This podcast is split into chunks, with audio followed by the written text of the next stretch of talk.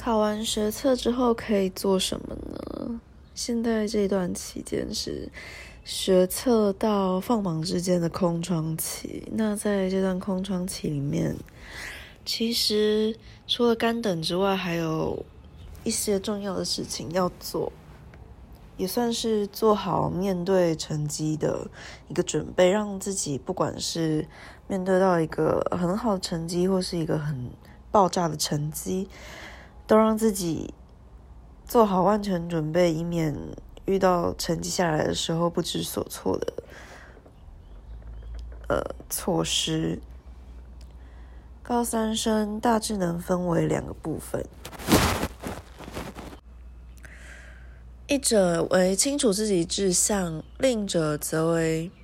对校系选择迷茫的人。清楚自己志向的，可以在放寒假。这就是在这段空窗期间，好好放松，发展自己的兴趣，做一些先前准备考试的时候无法完成的事，可以追剧、学吉他、看小说，让已经疲乏的内在喘口气。若是对校系走向或选择无所适从的人，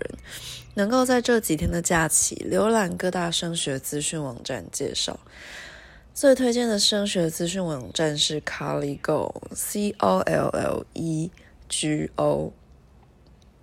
对每个校系都有极尽详细的介绍，适合正在准备个人申请的同学。然后再看各系的网站，从自己的发展性向、学测采集科系以及筛选的倍率和科系网站介绍，知道自己不适合发展。以及比较适合自己的科系，也能上一一一一零四人力银行网站看看线下社会的真实情况。休息够了，就多和家长讨论未来志愿要怎么填。可以先到目标校系的网站，更深入了解里面是在做什么的。然后开始着手准备备审资料，虽然五月初才要送出去，但是早做早超生，有可能要一边准备分科测验，一边做备审资料，这样子极有可能会忙不过来。先做好放着，然后不断的去修改。再来是要读选修的科目。第二阶段笔试可能会用到，万一不幸要考分科测验，也不会来不及准备。再来要注意的是，D card 的考试版，尽量不要去看，就算是要爬文爬资讯，也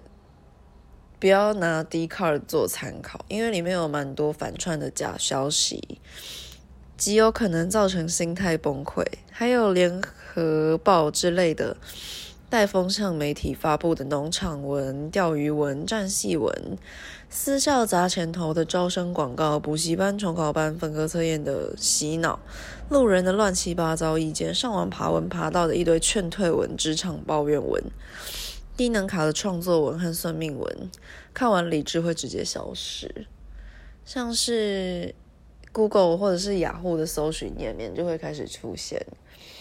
可能联合报或是什么什么时报、什么传媒、什么周刊开始，嗯，站戏，或者是开始站说哪一个学校是企业爱用，或者是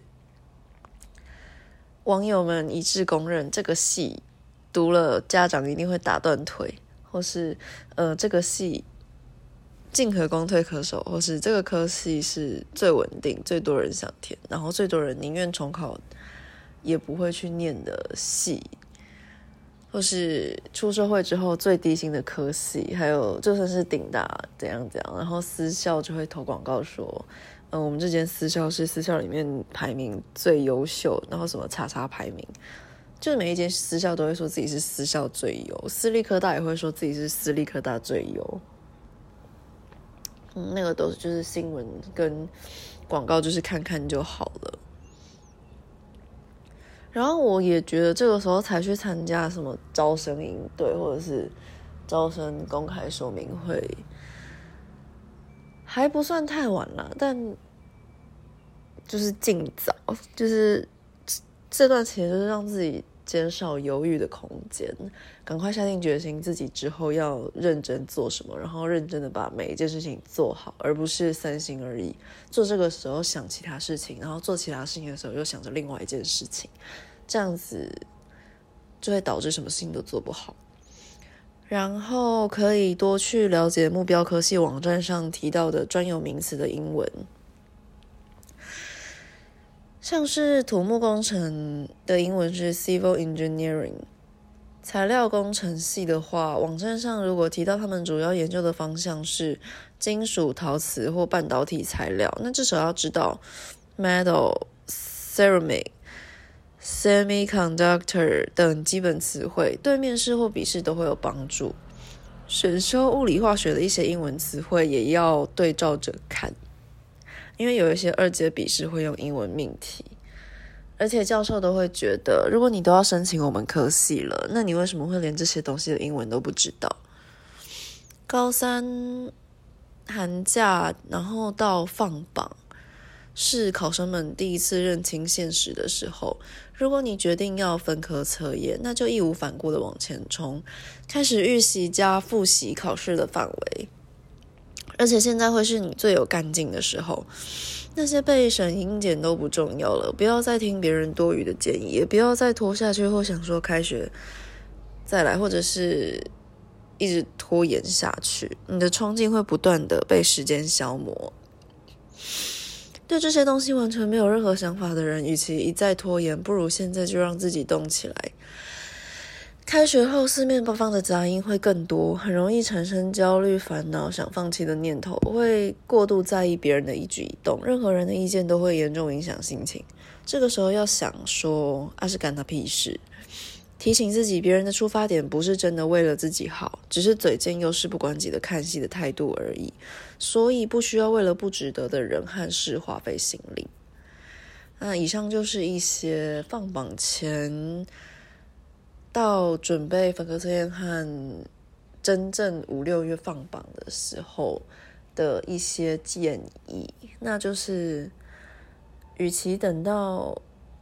事到临头才面对，不如先事先让自己有一些准备，然后不管是心理准备还是考试读书的准备，都让自己赶快进入状态，因为寒假已经快要结束了，也该收心了。那就是各位加油。